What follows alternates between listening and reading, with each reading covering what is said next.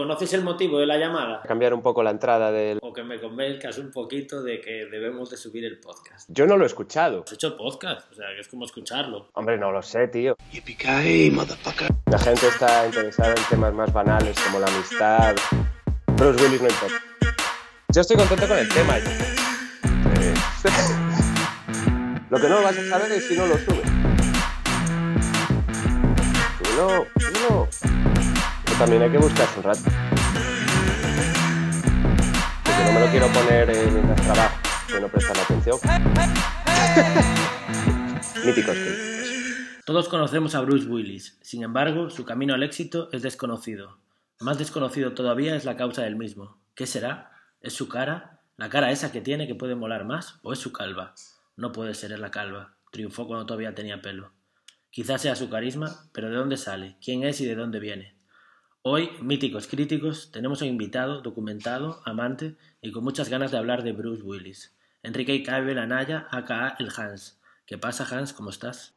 ¿Qué pasa, Alban? ¿Cómo estamos? Buenas tardes. Sí, efectivamente, vengo aquí a contribuir, a dar mi granito de arena sobre, sobre este gran actor, ¿no? Yo creo que, que toda la gente de nuestra generación está de acuerdo, yo creo que nos une a todos, no hay nadie que, que- que no le guste Bruce Willis o que no admire las películas con, con las que hemos crecido. Me encanta porque claramente esto va a estar polarizado como ya lo defiendes como un gran actor, cosa que no sé si está del todo clara. Yo creo que es una gran estrella, pero no tengo claro que sea un gran, gran actor.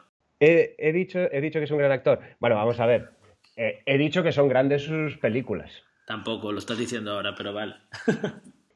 Vamos a ver, lo que quiero decir es que creo que aquí no hay polaridad. Efectivamente, creo que estamos de acuerdo los dos en que sus películas son muy buenas. Correcto. Eh, es un tío que, que maneja la comedia bien, es un tío que maneja especialmente la acción, que luego, luego entraremos en detalle en por qué, por qué nos gusta tanto la acción de Bruce Willis. Y, y bueno, lo de la interpretación lo podemos desarrollar más tarde juntos. Claro, también. Sí, sí. Yo creo que vamos a hacer un pequeño viaje desde su vida, ¿vale? Y me gustaría ir comentando contigo estos aspectos conocidos o desconocidos y que me digas qué te parece y, y podemos proyectarlas un poco en su carrera, ¿vale? Vale, venga, vale. Vale, Bruce Willis nació en Alemania en 1955. Ojo. Un dato, ¿vale? Ya que a mí me deja un poco así, Yo como que me sí, encaja, pero ¿no? yo flipé. Yo también me, me he leído un poco la biografía y he flipado. Eh, Más, más sería por, por los papeles que hace y tal, podría decir que mítico poli irlandés, ¿no? Pues no, es alemán el tío. Sí, yo aquí con este dato me da rabia que, bueno, así pensando ya, que nunca hayan tirado de eso, que nunca haya interpretado un alemán o a un, no sé, a un gran, gran villano, así rollo alemán. No sé, creo que nunca ha estado del otro lado. Podría haberlo hecho bien también. Desde luego. Su padre deja el ejército alemán en 1957 y la familia se muda a New Jersey cuando él tiene solo dos años. Su nombre real es Walter Bruce Willis. O sea, este dato también me encanta, ¿sabes? Que no es un nombre inventado el que se ha puesto para que suene bien y tal. O sea, va con su nombre real, ¿sabes? Sí, sí, aunque también hay que tener en cuenta cuántos actores tiene- tienen un nombre que, que flipamos un poco, ¿no? O sea, to- todos tienen un nombre compuesto, ¿sabes? No, pero Bruce Willis, tío, lo sé, tiene mucha fuerza, ¿sabes? Lo veo, lo veo cojonudo. Por otro lado, su apodo es Bruno, que también me cunde muchísimo porque ya lo veo un poco mofa en sí mismo, Bruno, ¿sabes? O sea, creo que, que le encaja también. Todo, todo, yo me doy cuenta repasando su vida que todo, toda la historia le encaja, ¿sabes? Porque se siente muy auténtico él. Sí, sí, totalmente. Es, por ejemplo, el mayor de cuatro hermanos, que también es otra cosa que dices, vale, efectivamente es el mayor. No te imaginas teniendo a, a Bruce Willis un hermano mayor, ¿no? Que, que le canea o que cualquier cosa o que le manda. Es que es como que todo va así. Tu hermano mayor es un poco Bruce también, ¿eh? ¿Qué opinas? Mi hermano mayor Sí, ¿no es un poco Bruce Willis? es muy, muy Bruce Willis, mi hermano mayor. Es muy Bruce Willis, tanto en la forma de ser, porque, entre otras cosas, lo que comentaba antes, que, que si yo me he criado con las pelis de Bruce Willis, para mi hermano es, es como, como una Biblia, vamos, eh, su cine. Claro, claro. Y luego, aparte, está el, el tema de la alopecia, pero bueno, aquí no vamos a entrar en eso. Está bien que lo hayas remarcado por si la gente tenía alguna duda. Se supone que era tartamudo de pequeño y como defensa eh, se convirtió un poco en el payaso de la clase. Y veremos que tendrá importancia en su carrera esto del sentido del humor que comentabas. Es un tío con sentido del humor. Aquí sí que estamos de acuerdo, creo. Sí, totalmente, totalmente. Yo creo que sabe perfectamente lo que tiene que hacer para... O sea, él tiene su código del humor y sabe que le funciona con el público. Es lo que te iba a preguntar. ¿Cómo definirías su humor? ironía y sarcasmo. Ironía y sarcasmo. O sea, yo creo que es precisamente eso. Aparte, por supuesto, del buen uso del taco y de, la, y de la palabrota que funciona muy bien, muy bien en el cine, pero sobre todo es sarcasmo e ironía. Yo creo que creo, quizá, quizás creo ahí un poco ese, luego lo desarrollaremos más, pero, pero creo ese personaje que, que, gusta cómo trata a la gente, ¿sabes? Yo siento que hay mucho de él en su, en su, en su papel y en su leyenda, ¿sabes? O sea, lo siento muy auténtico, como que él realmente... Totalmente, y de, y de hecho cuando, bueno, te, me, me, he documentado un poco recientemente, de la misma manera que lo habrás hecho tú, y, y, efectivamente lees que él ha hecho a sus personajes, por ejemplo, el más icónico que es John McClane, cuando lees un poco sobre cómo fue el rodaje y cómo eh, lees que yo realmente eh, metió muchas cosas en el papel. John McClane, ¿eh? tienes ganas de hablar de él, ya te estás abalanzando. me, me, parece bien ¿eh? que le tengas ganas a John McClane. Me dicen que has visto la peli ayer, ¿no? Has visto La Jungla ayer. Sí, ayer la revisioné, ayer la revisioné. Y también eh, me he visto esta semana la de Mercury Racing, que está ahora en Netflix. Muy bien. Está en Netflix, de las pocas que tienen Netflix, ¿eh? Muy pocas. Efectivamente. Bueno, luego comentamos, porque me la acabo de ver esta tarde y creo que no lo había visto nunca. Y bueno, me parece un papel totalmente Bruce Willis. es que es... ¿No, ¿No habías visto Mercury Racing? No, no, no, no. Es un papel 100% Bruce Willis. Luego entramos. Vale. Vale, con 16 años estaba a tope con el teatro y con 17 se inscribió en lucha y se lesiona y le deja una cicatriz guapa en el hombro que es una cosa que a lo mejor que no sabemos, pero es como que es un tío con una cicatriz ya con 17 años, ¿sabes? Que ya, ya, ya es un tío duro. Pero ¿y presume de ella en las pelis? No, ¿no? No, pero yo comento el dato más como una cosa interna de él, ¿sabes? Con 17 años ya es un tío rasgado por la vida, como yo lo veo. Creo que, ¿sabes? En su psique hay, hay cambios ahí. Pasó por varios curros que le pegan, la verdad, currante de una fábrica de químicos, vigilante de seguridad de una planta de energía nuclear, e incluso detective privado, que me parecen todos como papeles suyos, ¿sabes? Claro, te iba a decir, o sea, parece que luego el tío ha ido desarrollando esos puestos en el cine. Claro, en plan, que solo ha aceptado, solo ha aceptado papeles de cosas que ha hecho en realidad, ¿sabes? Exacto, exacto. En plan, no puedo interpretar, necesito haberlo hecho. Le molaba mucho chumarse, le molaba beber, tocaba la armónica en bares y bueno, de hecho en la segunda mitad de los 80, que ya es conocido, graba un par de discos y siguió cantando y tocando muchos años. Tú, que te gusta mucho la música, ¿has tenido, te ha picado la curiosidad hasta el punto de escucharle o no da para tanto? No, a ver, sí que, sí que me ha picado la curiosidad y, y pues ahora cuando me he estado documentando he estado leyendo sobre que efectivamente ha, ha hecho algo de música. No lo he tocado, no lo, no lo he escuchado por otro lado, era bastante común que, que los actores americanos en esa época que, le, que, les diera por la música. Y me hago una idea de lo que puede ser, pues no sé, será un country. Me, me lo imagino con una armónica. Mm, claro, es que es, es, armónica a tope. Dale, vale, sí, o sea, totalmente, vamos. Mm. Bueno, el tío tenía carisma y quería ser famoso, y, al, y además se lo creía, o sea, que se metió en la uni para estudiar interpretación, incluso hace alguna actuación que llama la atención pero dura tres años y se vuelve a New York a currar en bares y como camarero, que el rollo bartender ese le encantaba, ¿sabes? Salía por la noche, bebía, follaba un montón, o sea, cosa que también lo veo muy ligón Bruce Willis, ¿no? Sí, a ver, eh, obviamente, obviamente, ligón, eh, pero, pero igual podemos hablar un poco también de cuál es el atractivo, ¿no? O claro. Sea, que, porque, a ver, uh, iconos del cine, pues sí, pues joder, eh, aparte sobre todo los años en los que este tío explota, pues, pues viene de, de, James, de, James Bond con Sean Connery o quizás con, con, Roger Moore, pero bueno, que son tíos atractivos, están empezando tíos guapos, está Brad Pitt, están tal. Este tampoco uh -huh. es que sea especialmente guapo, ¿no? Yo creo que realmente el, el público al que gusta es otro. Uh -huh, correcto, yo lo, por eso quiero hablar de él, porque creo que no, no es ni un gran actor, ni especialmente guapo, pero sin embargo su condición de estrella es intachable e innegociable, creo que nadie la puede negar, que tú lo ves y tiene un, un todo que le representa, sí, no, y aparte... que lo ves, es una estrella, tío, nació así. Mm, imagino, imagino que era así antes de ser conocido también. Sí, no, y además es un tío que luego a lo largo de su carrera, aunque, aunque ha cometido errores, yo creo que eso es obvio, sobre todo en, en lo más reciente es obvio mm. que, que, que, no sabe muy bien qué rumbo lleva su carrera, pero sí que se ha desarrollado en distintos géneros muy, muy bien. No es solo, no es solo el poli que pega tiros en la torre de Nakatomi Plaza, pero también el sexto sentido es un peliculón y realmente tiene un papel dramático bueno.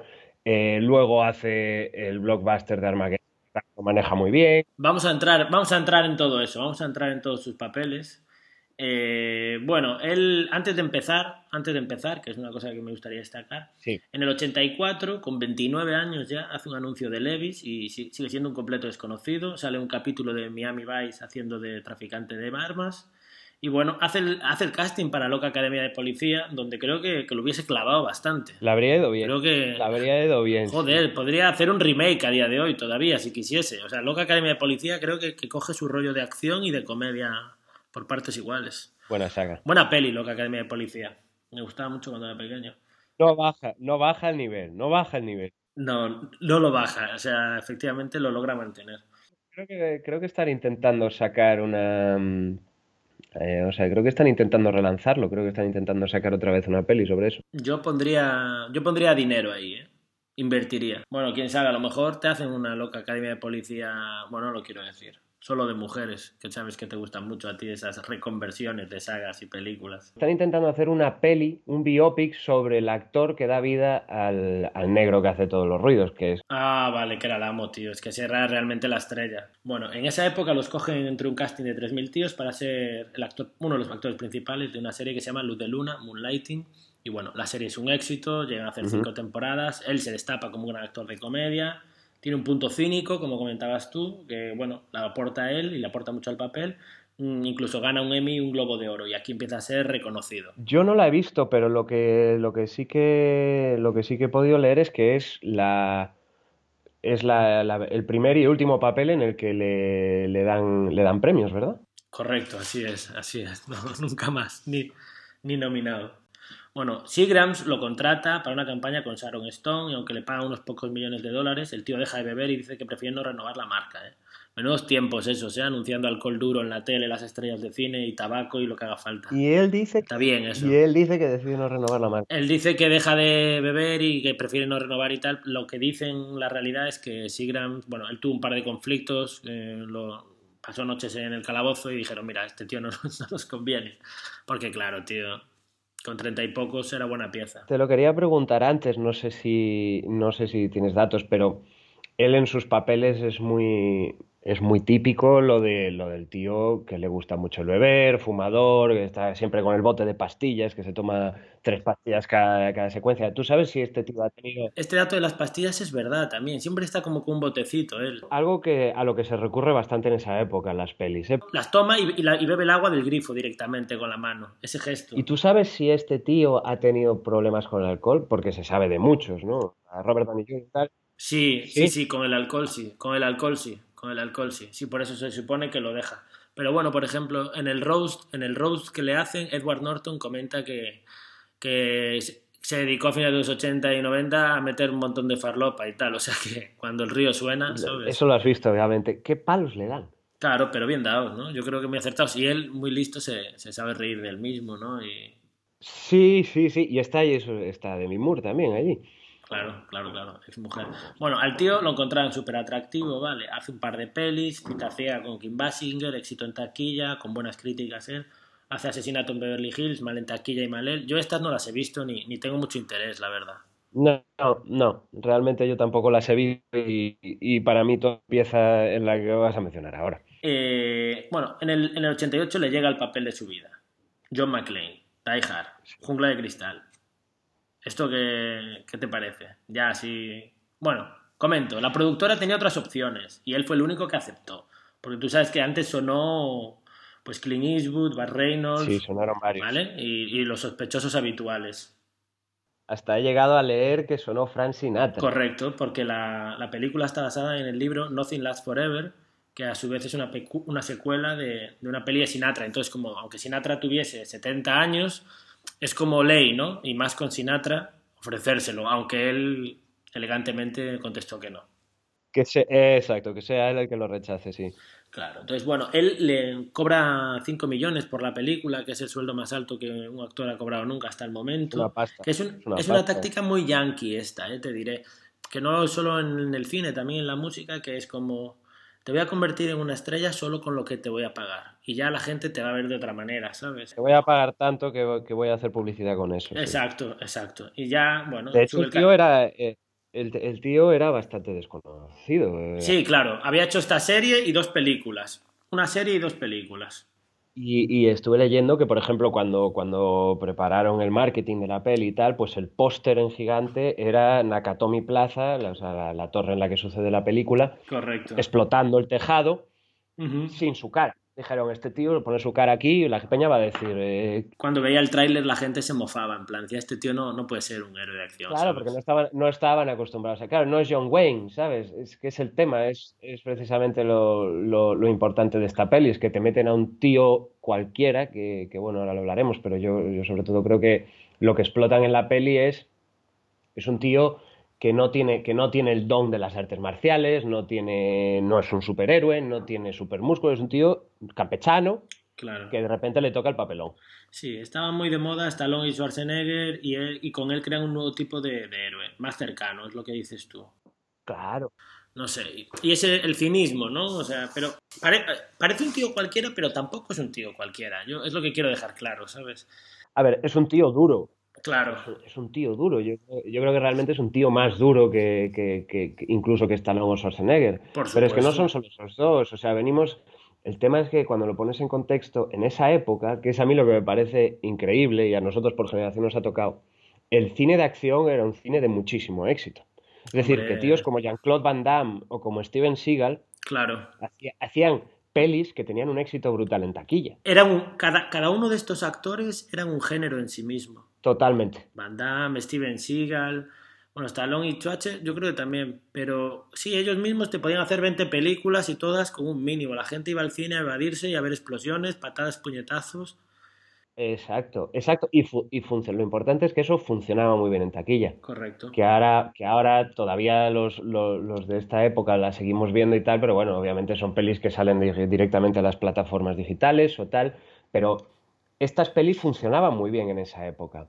¿Y dónde veo yo lo importante de Jungla Cristal? Que es que, como decías antes, que me la, vi ayer de nuevo, en que es un tío que, que, carece de, ningún don especial, de, ninguna habilidad especial, ¿no? Es, por ejemplo, tú cuando ves a, pues eso, eh, Steven Seagal, sabes que es el rey del Aikido y que se aparta a los tíos y les corta la cabeza, Jean-Claude anda a patadas voladores, eh, Sylvester Stallone o Arnold Schwarzenegger pues son unos cachas que, pueden con todos y tal. Este tío no, este tío realmente no está nada cachas y hasta cuando se enfrentan a los enemigos lo que notas es que los mata hasta por accidente, ¿no? Como que, como que ves que incluso el enemigo está mejor preparado que él, pero por ganas él lo mata. Sí, correcto. Y, e, eso me parece una, gran virtud de la película y quizás de él en la preparación del papel. No sé hasta qué punto eh, hay una intención por parte del director o el guionista o de él de decir quiero hacer aquí algo nuevo y es que la gente pueda verse en mi situación y meterse en este fregado. Yo creo que la intención por parte del director seguro que siempre está ahí, ¿sabes? O sea, esa intención de hacerlo bien, un personaje carismático con la que la gente empatice, creo que siempre está, pero no siempre te sale bien. Y él pues sí que sí que logra esa magia, ¿sabes? Algo algo se tuvo algo se tuvo que hablar, algo se tuvo que hablar cuando analizas cómo se los va cargando eso. Hay uno ayer me fijé, el primer tío que mata que por cierto, los malos son alemanes y también he leído que esto, al parecer sentó fatal en Alemania. E incluso cuando doblaron la peli los hicieron pasar por ingleses, les ponían acento inglés o algo así. El primero al que mata se empieza a pelear, pero que es una, es una pelea sucia, o sea, es un tío que pelea sucio y, se cae por las escaleras con él. y, el malo pues se rompe el cuello. Cae revolos por las escaleras y se. ¿Se lo podía haber, haber roto él? No, pues no. Él sobrevive, le coge el cargador y encima le insulta cuando está muerto, que eso es otra cosa que, que, mola mucho. Claro, tío, tiene que desfogar un poco. Pues yo imagino que ahí, insultándole cuando está muerto, es cosita de él, como el JPKI y esas cosas, ¿no? Yo quiero, yo quiero creer eso, quiero creer eso, sí. Pensaba que hasta el final del podcast no me daría cuenta, pero ya me has abierto los ojos. Cuando, cuando explicabas que estos actores todos son especialistas en algo, ¿no? Y tienen un don, y que él en principio no tiene ninguno, yo sí que creo que Bruce Willis tiene un don que ha trasladado a John McClane y a muchos de sus personajes, que es el don de la oportunidad. Es un tío que siempre está en el sitio adecuado en el momento adecuado, ¿sabes?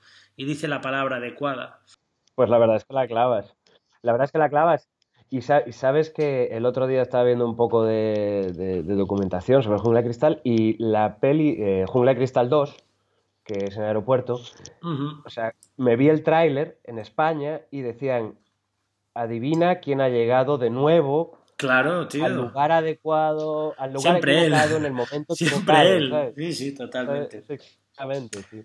Bueno, no sé, yo creo que Jungla de Cristal es, es una peli imprescindible y, y yo creo que la gente tiene que entender, como decías tú antes, las cosas en su contexto, ¿sabes? Y entender lo que son los 80, lo que son los 90 y eso a través de Bruce Willis se puede hacer, la verdad. Eh, Efectivamente, es, es- es- es importantísimo contextualizarla. Exacto. Es muy importante contextualizarla. La peli está muy bien, ya sabes que, mm, joder, el malo, el malo tiene unas críticas súper positivas, que es un actor, Es un actor de teatro mega reconocido.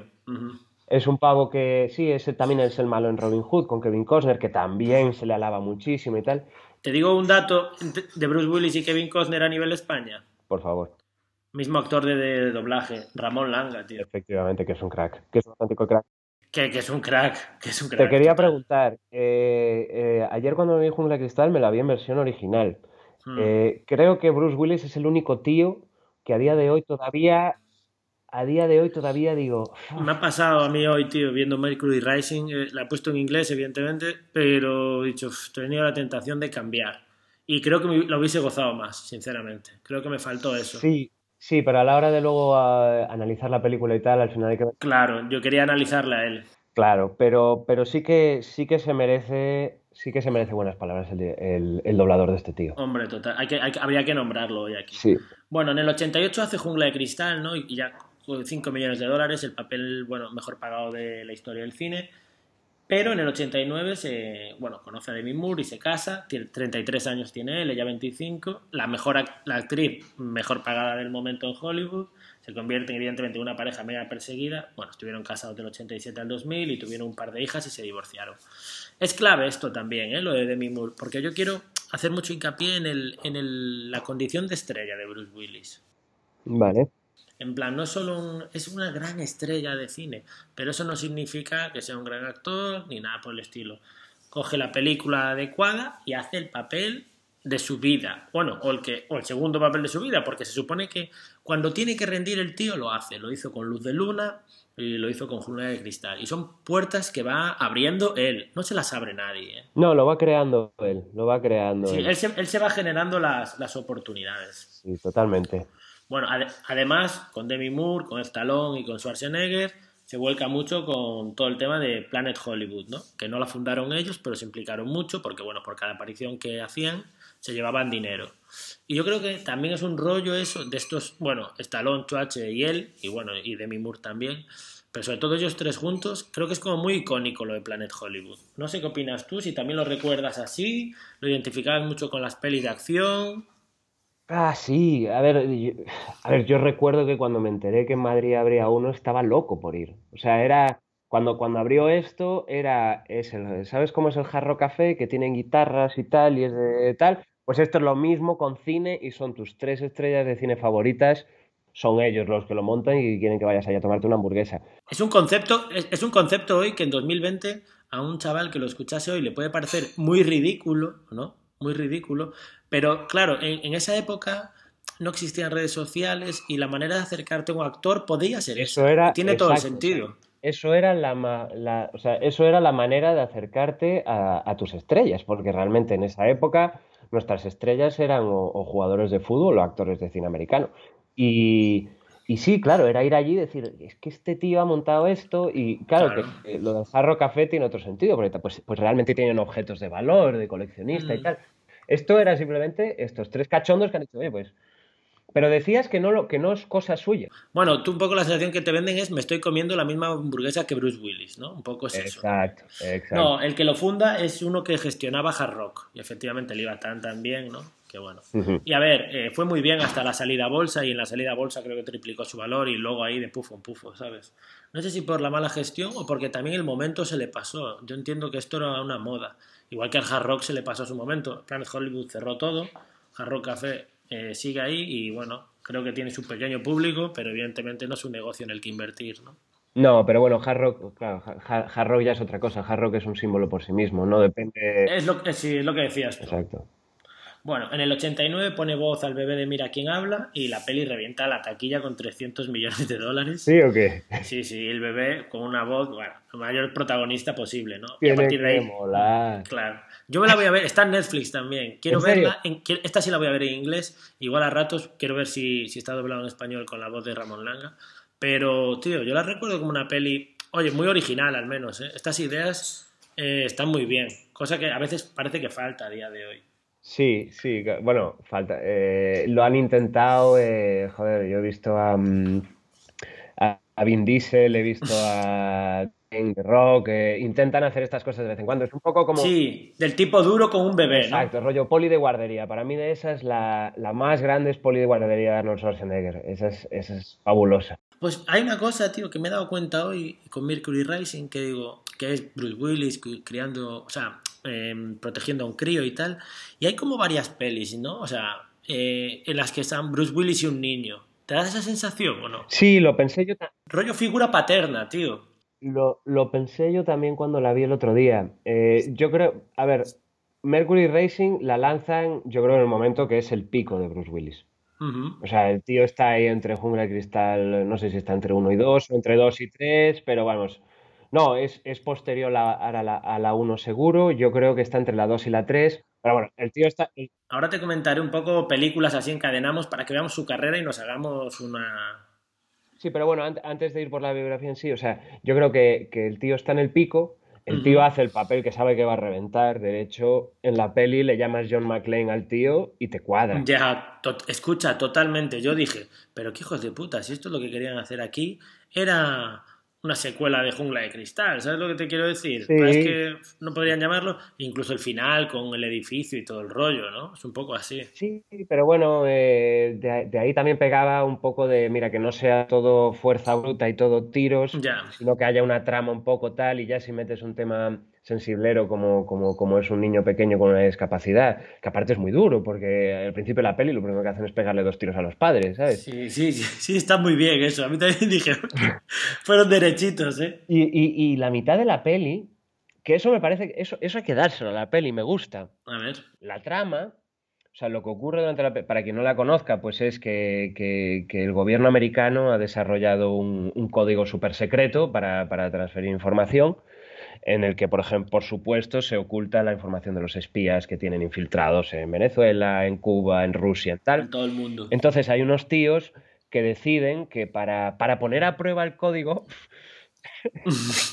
para poner a prueba el código, meten un código secreto en una sopa de letras, una revista de estas de sopa de letras, ¿no? Correcto. Y- Y hay un niño autista que, que le encantan las sopas de letras y lo descubre. Y entonces eh, la sopa de letras ponía, si descubres el código, pues llama a este número. Y entonces de ahí sale. Es una trama muy noventera, ¿eh? Es súper noventera, es súper noventera. Noventera. Pero lo que quiero ir es que luego eh, Bruce Willis lo descubre y Bruce Willis tiene que proteger al niño, pero Bruce Willis en ningún momento sabe por qué persiguen al niño. No, correcto. Y eso es un, eso es un poco lo que me hace gracia a mí de la peli, que... Pero Bruce Willis sabe que ese niño no tiene padres. Exacto, exacto. Y él está constantemente, y hasta los compañeros de trabajo le dicen, pero, pero- pero déjate de hostias, pero o sea, ya está, olvídate. Él dice, ya, si me olvido yo de él, ¿quién se va a encargar de él? ¿Sabes? Este, este niño no tiene nada. Efectivamente. Si no estoy yo aquí, Que le va muy bien a Bruce Willis. No quiero ser, no quiero ser padre, la situación me obliga a serlo, ¿sabes? Te, te iba a decir una cosa, creo que efectivamente él empieza mm, no muy joven, como quise remarcar, en el 88 hace la jungla, ya tiene 33 años, ¿eh? Y creo que tiene ese papel de héroe, de tío que puede ser cualquiera, ¿no? ojo que tiene tu edad en la jungla, ¿eh? Ahí te voy a dejar eso, tiene tu edad en la jungla él. Y, y hace ese héroe que puede ser cualquiera, como bien decías tú, pero a medida que se desarrolla su carrera en los 90, esa gran estrella, parece un poco que es, es el héroe que es tu padre. ¿Me explico? Como si Sí. tu padre fuese un héroe. Exacto. Ese es Bruce Willis. Y en muchísimas pelis. Ahonda mucho en eso. Lo explota en muchas películas, sí, sí, me he dado cuenta al, re- al repasarlo. Bueno, ahí va. Eh, eh, ya ha convertido en una estrella, en cadena grandes varias películas. No sé si quieres comentar alguna, adelante. ¿eh? La hoguera de las vanidades, La jungla 2, El último Boy Scout, El gran halcón, La muerte 80 también. Todo, El, perdona que te interrumpa. El último Boy Scout para, para el chico, o sea, para las personas que somos de la generación del 85 al 90, yo creo que es una peli que vale la pena pararse un segundo. Porque realmente ahí es donde, con perdón de expresión, es donde más se saca la polla el tío. O sea, ahí dicen, vale, Bruce Willis, haz de Bruce Willis, pero exagera, exagera el papel de Bruce Willis, ¿sabes? Entonces el tío bebe más, Eh, por supuesto, Bruce Willis, Bruce Willis nunca está felizmente casado en una peli. Bruce Willis No, está divorciado. nunca, jamás. Siempre está divorciado. Siempre le va fatal con la mujer, siempre le va fatal. Pues, pues aquí le va todavía peor. Hay un compañero de trabajo que, que se zumba a la mujer, bebe muchísimo, toma muchísimas pastillas, le va fatal, se mete en un problema que no es culpa suya, le pegan muchísimo. Hay otra cosa que, que quería comentar y es que cuando hablamos... Encaja muy bien los golpes. Exacto, exacto. Totalmente de acuerdo. Sí, sí, te vi venir, ¿eh? Te vi venir porque sí es verdad. Sí, o sea, es un tío. eh, el otro día leía, no relacionado con esta preparación para hablar de Bruce Willis, pero que al parecer de Rock es un tío que se raya mucho a la hora de, de firmar papeles. Correcto. Creo que se raya mucho en que, vale, pero no me pueden pegar más que a mí o algo así. Exacto. Yo doy, yo doy siempre uno más. Exacto. Vale, pues parece que Bruce Willis hace totalmente lo opuesto. Es en plan, a mí ponme en el suelo, ¿sabes? A mí ponme la cara en el barro y luego dime una, una frase de listillo y yo te voy a morder los huevos y te voy a tirar y te voy a matar. Nunca llega al, al final de la película con la cara intacta, nunca. Siempre llega así un poquito. Qué grande. madre mía. Claro. Es que yo creo que él, él no es capaz de contarte la historia interpretando, ¿sabes? Entonces es, es una interpretación tan física que requiere de puñetazos, ¿sabes? O sea, requiere de, oye, de formarme un poco la cara porque si no va a pensar que estoy igual al final que al Totalmente. principio. Yo creo que es un tío que, que conoce bien sus limitaciones bien, como actor, la- ¿eh? Te diré. Por eso, por eso es buen actor, porque ha- ha- hace lo Se que las sabe conoce hacer. muy bien, estoy totalmente de acuerdo, es un tío que se las conoce muy bien. No sé si luego nos dará tiempo a hablar un poco de, de- de su carrera en los últimos años, lo cual es un poco penosa, pero bueno. En el 94 sale Pulp Fiction, Ah. donde no es la única estrella, pero claramente elige bien el proyecto. Es lo que te digo, el don de la oportunidad. O sea, Sí, ese tren lo podía haber dejado pasar. sí. Al año siguiente hace La Jungla 3, Four Rooms, 12 monos, cuidado con 12 monos. Hay que volver, 12 monos, 12 monos debería volver a vérmela. Ah, yo la vi hace poco, ¿eh? Descríbela un poco. Los actores principales son Brad Pitt y Bruce Willis. Eh, encierran a Bruce Willis en un manicomio, si no me equivoco, y allí se encuentra con Brad Pitt que le dice que ha viajado en el tiempo y que en el futuro, bueno, pues hay un ejército de monos que controlan todo y tal. Y bueno, es un poco una paranoia, pero está muy muy bien. ¿Qué nota le pones? No sé, le, le pongo un 7 seguramente, ¿eh? también por Brad Pitt. Es que hay mucho carisma, tío, en el proyecto, entonces a mí eso es lo que me llena al final. Molan, molan esos cruces de carreras, ¿eh? Mm. Porque aparte Bruce Willis los ha pasado con varios. Claro, tío, sí, sí. A ver, es- yo creo que mm, no sé hasta qué punto él puede ser un aliciente para un actor de decir, oye, que va a salir Bruce Willis también, ¿sabes? A lo mejor te echa un poco para atrás. No lo sé, ¿eh? ¿Sabes lo que te quiero decir? No es Daniel Day-Lewis, No, que dices, venga, hostia, va a hacer pocas pelis, me meto con él.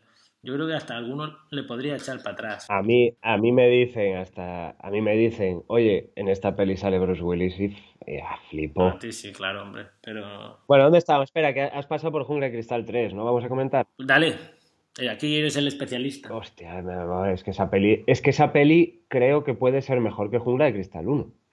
O sea, yo creo que realmente en la jungla, Explica, explica en qué, de qué va la trama en este caso. a ver, la Jungla 3 es que no puede ser mejor. Para empezar, el malo es el hermano que murió en la 1. Tiene venganza, o sea, tiene, tiene un sentimiento de venganza contra John McClane, quiere, quiere joderle, quiere reventar Estados Unidos, de nuevo un malo alemán, y quiere reventar Estados Unidos, pero por el camino quiere cepillarse a un tío que ya está en la mierda.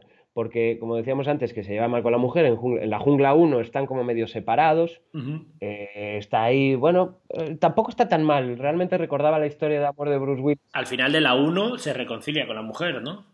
Sí, y creo recordar que en la 2 están bien. Claro. En la 2 está la mujer, está volviendo al aeropuerto de, de Nueva York, pero tienen el Cristo tal. En la 3 están en la mierda.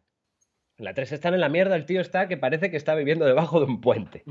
Y, y entonces este tío, el malo, pide específicamente que revienta un centro comercial con una bomba y dice específicamente que quiere que John McClane lleve el caso. Se presente allí.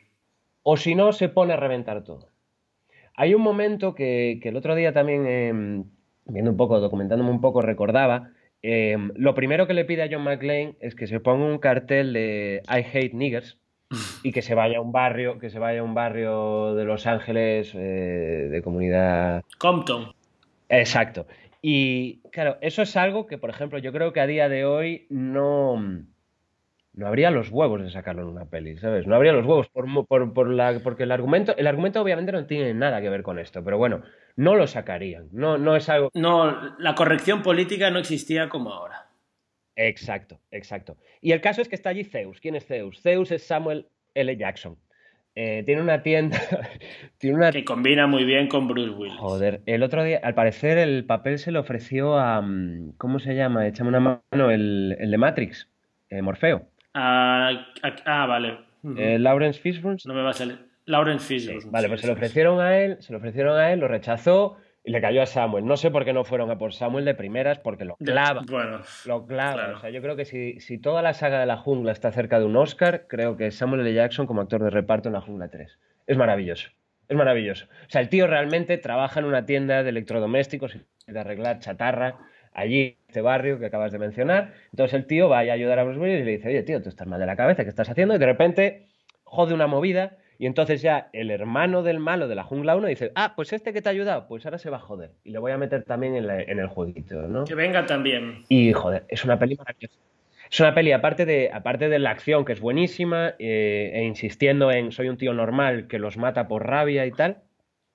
¿Qué te parece, por ejemplo? ¿Tú recuerdas en la jungla 3 el momento de los galones?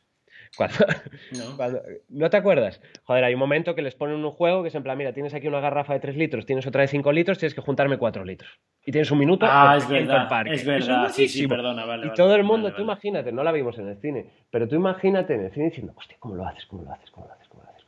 Es buenísima, tío. sí, no, no, es, es buena esa idea, ¿eh? de, de, hacer un juego matemático ahí en, directo, en una película. Y, y ya por rematar la peli también, el malo que no se queda corto. Es eh, Jeremy Irons. Ya, tío. Jeremy Irons tiene un, algo en la cara que le da también bastante. Ha envejecido bien, te diré. Ha envejecido bien. Te mola, Jeremy. Sí, lo vi hace poco en la serie de Watchmen y creo que está muy acertado. Es muy acertado el papel que le dan, sí, sí, total. Ah, es verdad, lo hace muy bien. Bueno, eh, hace muchas películas. Eh, Bruce, es que no nos vamos a poder parar en todas, porque en el 97, a dos por año, El Chacal y El Quinto Elemento. O sea, dos pelis como muy icónicas. A nosotros nos cogen de pleno. déjame parar un minuto. Eh, el Chacal tiene muy mala crítica. Y no es nada mala, ¿eh? En mi opinión es una peli muy válida. Es un remake. Sí, de una peli francesa. Y, que, a su, vez es una película que está basada en un libro y tal. Y, me imagino que decepcionaría a muchos de los que vieron la película original o de los que se han leído el libro, pues que dicen, ah, ves que Richard Gere no sale. Pero a mí, la, a mí la peli me parece bastante buena. Y antes comentábamos que Bruce Willis nunca hace de malo, ahí hace de malo. Claro, pero yo creo que ahí hay un poco de... Mm, no le puedo dar buena nota porque es una peli de Bruce Willis. Ojo. ¿eh? No, no, ojo, ojo. En plan, sí creo que hay una tendencia de la crítica, había a criticar a, Bruce Willis, sinceramente. ¿Ah, sí? sí, ah. totalmente. Nunca ha gozado de del reconocimiento en algún punto de su carrera. Nunca nadie ha dicho, no, pues aquí Bruce Willis lo hace muy bien. Sí. nunca ha tenido ese rollo. Pues ya es hora de darle un Oscar a Bruce Willis. No, no, se le ha metido exactamente en un cajón y hasta luego. Y aunque haya hecho muy buenas películas, olvídate. En el, bueno, el quinto elemento, que es Bruce Willis en el futuro, la temática, ¿no? Muy rápido, sí, muy, sí, efectivamente, es Bruce Willis en el futuro. Es John McClane en el futuro. Pero ¿qué, vamos a hacer? Le vamos a dar también un trabajo ordinario del futuro. ¿Qué puede hacer Bruce Willis? No, es que puede. No, El taxista del futuro. Taxista del futuro, ya está. no hay mucho más. Es que realmente, antes comentamos lo de que estos actores que son un género en sí mismo. Yo no creo que Bruce sea un género en sí mismo porque sí ha logrado salirse, pero es un personaje que, que va, va votando en según qué género, ¿sabes? Pero él es un personaje. ¿Sabes lo que yo creo, Galván? Eh, eh, o sea, no es un género en sí mismo, pero sí que es un, sí que es un rol en sí mismo. O sea, yo creo que cuando están, cuando están escribiendo una peli o, están buscando un papel, dicen, ¿esto qué, quién me viene bien aquí? Esto quiero un Bruce Willis. Y si no es un Bruce Willis, pues dame a alguien que haga de Bruce Willis, ¿sabes? Y, y ponme a alguien que sepa imitar a Bruce Willis porque tiene que hacer de Bruce Willis. Esa es una buena vacante, ¿eh? Cubrir la, cubrir la vacante que deja Bruce Willis aunque no sea un, rol que ahora mismo esté tan en boga y todo el rollo, pero es un buen hueco para llenar. No sé si crees, ¿alguien ha, ¿alguien ha rellenado este hueco en la actualidad? ¿Tú crees? Me encanta que me lo preguntes. ¿A quién se lo darías? Quiero mencionar a dos. Eh, desde la acción pura y dura, creo que el que más se asemeja es Jason Statham. Bueno, claro, en la calva ayuda, pero sí. Calvo, Calvo, hostia, lo que pasa es que Jason Statham es demasiado eh, acrobático. Bruce Willis es marcial, efectivamente. Jason tiene eh, artes marciales. Exacto. Y luego el otro que quería mencionar es el que mm, se llama Joseph Gordon, el que hace la de Looper con él. Que Joseph Gordon Levitt. Que imita, que hace de Bruce Willis de joven. Esa peli me parece. Lo hace bastante bien. Sí, esta es una de las que quería comentar del 2000 en adelante, es de las pocas. Sí, sí, yo creo que también está bien. Pues fíjate, yo creo que si alguien coge el testigo, no, es que ni siquiera, te iba a decir, en lugar de ser alguien más joven, es alguien más viejo, como podría ser Liam Neeson. Liam Neeson le comió un poco la tostada a Bruce Willis de las pelis que tenía que haber hecho de mayor, ¿sabes? Estás hablando de venganza, ¿no? Es que venganza, venganza, nos, venganza es un viaje nostálgico, o sea, venganza es a nosotros, es a la gente que disfrutaba con estas pelis. Cuando sale venganza es, mira, no me ando con hostias. Y, y bueno, lo que pasa es que es un poco lo que hablábamos antes. Bruce Willis sufre peleando. Bruce Willis sufre. El tío de venganza no sufre. Pero bueno, en cualquier caso, la peli sí que va de, pues, oye, que tiene que salvar a un familiar y que lo pasa mal, porque sí que lo pasa mal, ¿sabes? Bueno, en el 98 Mercury Rising y Armageddon. Son dos papeles medio de, de, padre. ¿eh? Tú sabes que Armageddon es de mis pelis favoritas, tío. Yo no lo puedo negar. La he visto muchas veces y creo que funciona bien. Es una peli que funciona. Suena mal, ¿verdad? O sea, parece para, para, aficionados al cine como nosotros decir, no, Armageddon, qué peliculón, pues hay gente que te puede decir, pues es una mierda, es una americanada y tal. Bueno, a ver, contextualízala y. Y joder. Tiene muchas cosas que la hacen funcionar muy bien y sobre todo eh, Bruce Willis ahí, o sea, no creo que sea su gran papel nada por el estilo, pero lo hace bien, punto. Hace un papel de Bruce Willis bien, de padre. Papel de Bruce Willis, lo que hablábamos antes. Bueno, en este caso, el ingeniero petrolero, bueno, trabaja en una, petro, ¿cómo se llama? una perforadora, ¿no? Sí. en busca de petróleo y todo el rollo. sí. en, su, en su movida. Y ahora sí, este es el año, ¿eh? En el 99 saca Falsas Apariencias con Matthew Perry, después de haber aparecido en Friends, que hace un cameo, ¿no? De novio de Rachel y, suegro de Ross, y suegro de Ross, muy importante. Y también sale Ali McBeal, o sea, muy a tope, ¿no? Pero ya como tocando la tele un poquito. Y en el 99 saca El Sexto Sentido. Hmm. Que aquí me da rabia porque estamos hablando de un peliculón brutal, pero brutal, en el que nunca se habla del papel que hace él, tío. No. O sea, está totalmente eclipsado por el chaval, creo, ¿no? Sí. Y por la peli en sí misma. Claro, o sea, es una película que, que, todo el mundo, o sea, yo creo que se le puede considerar ya casi cine de culto, porque aparte hasta lo de... Mm, lo de, lo de sacar la sorpresa al final y tal, o sea, impresionante, y joder, el niño que bien lo hace y tal, y no sé qué. De Bruce Willis, pues que al final está muerto. Nadie. sí, exacto. es como si hizo de muerto toda la. Exacto. Cuando es, cuando es, cuando es quizás su, su primero, al menos de los pocos papeles dramáticos que hace. Y no lo hace nada mal, ¿eh? Porque me la había aceptado. No, lo hace de puta madre. Y ahí es lo que te digo, el don de la oportunidad, de escoger ese papel, ¿sabes? Porque ahí no, no creo que no le mete una hostia a nadie en, esta, en esta, película. No, no, igual, igual habría que revisar, igual de las poquísimas. Sí. Bueno, y en el 2000 hace el Protegido. que me parece el papel perfecto, el papel, el papel perfecto para Bruce Willis, porque es lo que hablábamos antes, es el héroe sin querer, sin querer serlo. Convencional, sin querer serlo. Y en, este, y en este caso tiene poderes y no se lo cree ni él. ¿Me explico? Entonces, creo que cuando los cogieron, además de, haber hecho el sexto sentido con el Night Shyamalan, mismo director, creo que le va como anillo al dedo, tío. Es que me parece, si, si escucho decir a este tío que escribió la película pensando en Bruce Willis, me lo creo. Es, es, es llamativo lo, lo injusta que es la crítica, porque cuando salió El Protegido, claro, era el mismo director y el mismo actor que el Sexto Sentido. Y, y la crítica la puso como, ya, vale, sí, pues no es el Sexto Sentido.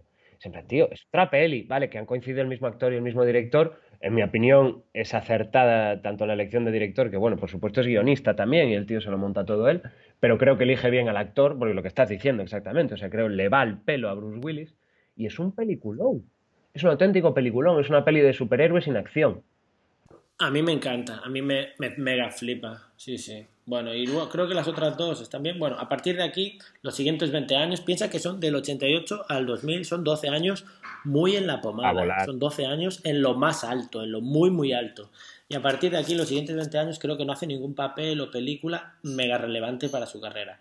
Al parecer rechaza el papel de Danny Ocean y Ocean's Eleven, que creo que lo hubiese hecho bien, no mejor que George Clooney, porque creo que hace falta pelo para ese papel pero, pero lo, hubiese hecho bien. Sí. No me hubiese importado. Sí, creo, creo, que lo, creo que lo habría hecho bien y, la verdad mola imaginarlo. Mola imaginarlo. Eh, ahora, Ocean es Ocean y, ahora ya es. Claro, y era George Clooney, pero, pero sí, lo habría hecho muy bien. Pocas, pocas pelis quiero destacar aquí y, me gustaría ya ser breve, pero bueno, por comentar algunas que creo que, que está bien que las haya hecho son Sin City, El caso Slevin, Looper, sale Moonrise Kingdom, y por supuesto los mercenarios. Por supuesto están secuelas de la jungla y del protegido, pero que bueno, que tampoco aportan nada nuevo más que facturar, ¿no? Facturar, facturar. Cerremos, cerremos la saga en la jungla 3. A ver, la jungla 4, en mi opinión, no está mal. Es una peli de acción entretenida que, que, te traen de vuelta al, al, héroe, a John McClane, y creo que está bien. La 5 ya no hay por dónde cogerla. La 5 no hay por dónde cogerla, lo que intentan es traerte a su hijo. Es en plan, bueno, pues, pues como han intentado también con el, con el Indiana Jones, ¿no? Pues en plan, bueno, pues mira, este es el hijo y ahora te vas a comer las pelis de él y es en plan, mira, no. Te voy a dar un dato aquí ahora que comentas lo del hijo, que no sé si lo conocías y no sé si te va a sorprender, si te va a dar pena, quiero conocer tu reacción. Bueno, mm, como comenté antes, se casa con Demi Moore, tiene dos hijas, pero luego él se vuelve a casar y está actualmente casado con, con una mujer que es medio cantante, actriz y algo más joven que él, y tuvo tres hijas. En total, cinco hijas tiene Bruce Willis. No tiene un hijo, no tiene un hijo varón. ¿Qué te parece este dato? Curioso, curioso cuanto menos, la verdad. no ha tenido tanto. Es, es, igual que le pega mucho ser el mayor de cinco hermanos, le pega ser el padre de cinco hijas, megaprotector, ¿sabes? O un tío entrando a... Creo que se podría hacer una peli basada solo en eso. Y no solo eso, si ese tío tuviese un hijo, ese, hijo estaba obligado a por lo menos hacer un papelito, una película y ver si, si puede funcionar, ¿no? Sí, tú, imagínate cómo tiene que ser cuando las hijas de, Bruce Willis traen a su novia a casa. Se quedan solo y Bruce Willis abriendo la botella de vino. Así que tú eres... Es claro, haciendo de Bruce Willis, no, callado y mirando de ladito con su cabeza grande, pelada, tío, no sé. Me pareció un dato, tío, curioso. Cinco hijas, cinco, no sé. Yo creo que mm, hubiese estado bien conocer a un hijo de Bruce Willis, tío. Me hubiese gustado verlo en pantalla, porque como te dije, creo que nadie ha cogido su testigo. No. Nadie, nadie lo, ha cogido. Lo que ha hecho él, lo que, ¿sabes lo que pasa? Que el tío sigue medianamente en forma como para hacer lo que él entregó al cine, ¿no? Entonces, yo creo que es eso. Cuando hace falta un papel de Bruce Willis, dice, pues mira, le pongo un poquito mayor, le pongo que pegue menos patadas y ya está. Y que me lo haga Bruce Willis mismamente. Si, si a él le encanta hacer de sí mismo, ¿sabes? Ya, yo creo que ahora está muy parado todo lo que son pelis de Bruce Willis y hay un proyecto ahí que no sé si se ha hecho, cancelado, que es para hacer el biopic de Cool D'Amato, que fue el entrenador de boxeo que descubrió a Tyson. Sí. Esto estaría bien, ¿eh? porque yo creo que le pega eh, que alguien le diga, oye tío, haz el biopic de esta persona y que realmente se meta en un papel, ¿sabes? Que salga de Bruce Willis, vale, que sí, que es un entrenador de boxeo, otra vez, tal, pero que haga el papel de otro, que no haga el papel de Bruce Willis pero imagino que el proyecto igual se canceló porque no, no fueron capaces de hacerlo. Pero, pero, le, habrán llovido propuestas como estas. O sea, yo creo que, yo creo que no es algo que le interese. O sea, yo creo que, que su carrera no es hacia el Oscar realmente. Su carrera sí que le encantan los, los exitazos, por supuesto.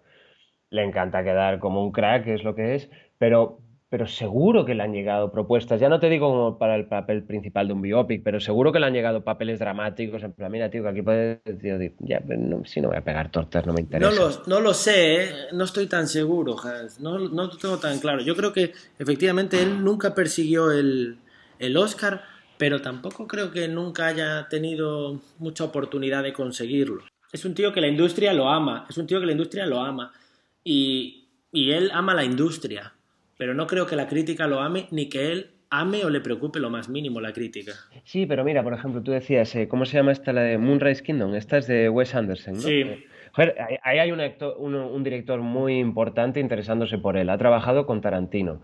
Eh, la, de, la de Looper, no sé quién es el director, pero, pero es un blockbuster moderno, ¿no? Es una peli que ya no es simplemente... Looper, está, Looper está muy bien. Está muy, está, muy bien. Y aparte le dice, mira, tío, tú eres el centro de todo porque hasta voy a poner a un pavo que te va a imitar en la peli porque es, es tú de joven la peli es un, es un blockbuster moderno, ¿no? Porque ya aquí ya no nos valen pelis de simplemente tortas o una torre. No es el tema de los 90. Exacto, hay que, meter, hay que meter algo más, hay que meter algo más desafiante para... Viajes en el tiempo bien llevados. Son viajes en el tiempo bien llevados. Exacto, ¿no? Es un poco de ciencia ficción y tal. O sea, ha trabajado con muchísima gente, pero sin embargo le falta un papel que digas, como la has clavado o, o no me lo esperaba de Bruce Willis, ¿no? Porque hasta el sexto sentido, que es muy, muy buena eh, no hace de Bruce Willis, pero, pero tampoco es un papel que flipes, ¿no? Que sorprenda y que diga, Muy soso, muy soso. Exacto. Es un tío que sus películas han recaudado más de 7.500 millones de dólares en todo el mundo. Es una mina de oro. Eso sí, sus películas... ¿Te suena el test de... no sé cómo se llama, tío? El test de Bechdel creo que es. ¿Te suena? Es una movida que viene a decir algo así como si, si una película habla de la brecha de género y si es machista o no, ¿no? Entonces, para que no sea machista tienen que aparecer al menos dos personajes femeninos que hablen entre ellas, que hablen entre ellas y que esa conversación sea sobre algo distinto a un hombre, ¿vale? Vale. Y yo creo que no hay peli de, no hay peli de Bruce Willis que pase el test. No pasa ninguna. No pasa ninguna. Es todo testosterona. Sí. No, pero hasta, hasta, hasta, se salta en lo elemental, porque también lo pensaba el otro día viendo Jungla Cristal. En las pelis de acción, pues en las de James Bond o, en cualquiera de esa época, de los 80 y de los 90, siempre, siempre está la tía enamorada, la tía interesada, tal. Jungla Cristal, por ejemplo, lo único que importa es que hay que salvarla, pero no hay ningún interés, ¿sabes? O sea, de hecho no es un tío en sus pelis no es un tío que la, que la chica esté loca por él, es un tío que, que, la chica le detesta, es en plan, no, porque eres un alcohólico, porque no, te no cuidas a tu hijo, porque eres un cabrón. Y te dice, ya, sí, JPK ¿sabes? Sí, sí, pero le, le, ponen una mujer guapa siempre, ¿no? Como la de Mercury Rising, que, que se la sacan de la manga, ¿eh? De la manga se saca una chica que no lo conoce de nada, que, que le ayuda con el niño. Sí, y va hora y, va hora y media de peli ya cuando la meten, ¿eh? Increíble, increíble. Mira, cuando... No sé si quieres añadir algo más, vamos a ir pensando en cerrar. Eh, tu conclusión acerca de Bruce Willis, ¿cómo, ¿cómo lo veías? ¿Cómo lo ves? Nada, o sea, para mí la conclusión es que, no sé, o sea, yo eh, cuando, cuando era pequeño, joder, cuando se nos tenía prohibido ver las películas para mayores de 18 años, pero las veíamos todas. Y lo que quería yo ver era Bruce Willis. Y sobre todo quiero contar una experiencia personal que me imagino que a lo mejor la puedes compartir.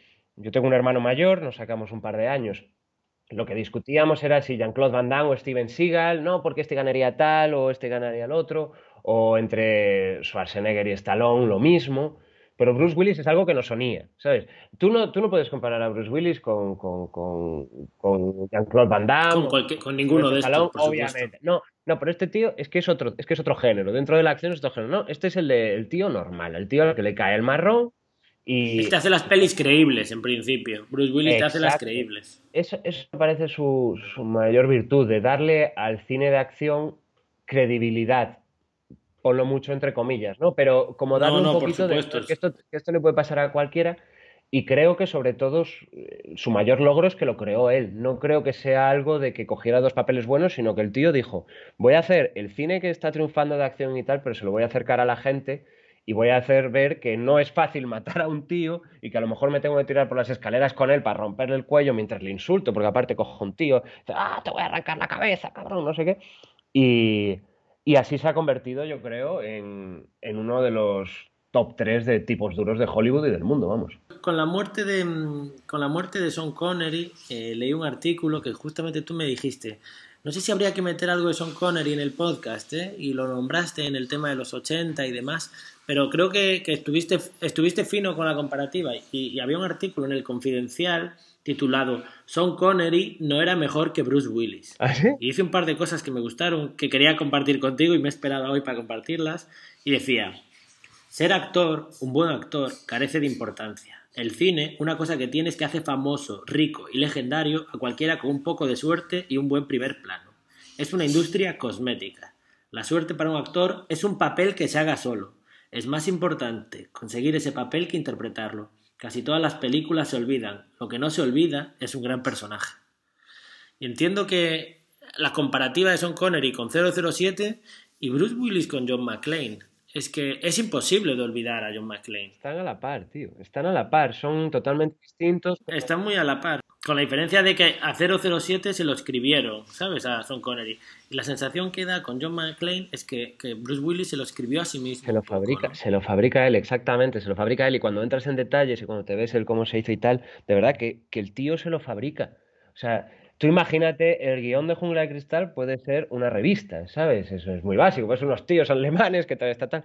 No, pero el tío le da un carácter al personaje y, joder, bueno, no hemos entrado a comentar que, me llamó mucho la atención eh, el personaje del compañero en Jungle Cristal 1, el poli negro, que, está abajo, tío. Me pareció maravilloso, pero igual lo podemos comentar. Eso quedará para otro podcast. Yo creo que hemos comentado lo principal de Bruce Willis. Entiendo que el polinero del que me hablas es el Cat Winslow, ¿no? El padre de, cosas de casa. Sí, muy bueno, muy bueno. Que le dieron, eh, eh, lo, pusieron ahí simplemente porque, porque se dieron cuenta que el protagonista que está solo por la torre volviéndose loco tenía que expresarse. Claro, claro, tenía que hablar con alguien y a él le vino Dios a ver con ese papel. También. Bueno, Bruce Willis, el héroe por accidente, eso le va al pelo. Era y es un tipo duro, pero también es algo más. También es algo más. No solo un tipo duro. Eso es lo único que yo quería añadir. El héroe por accidente le va al pelo, tío. Han sido un placer tenerte hoy aquí en Míticos Críticos.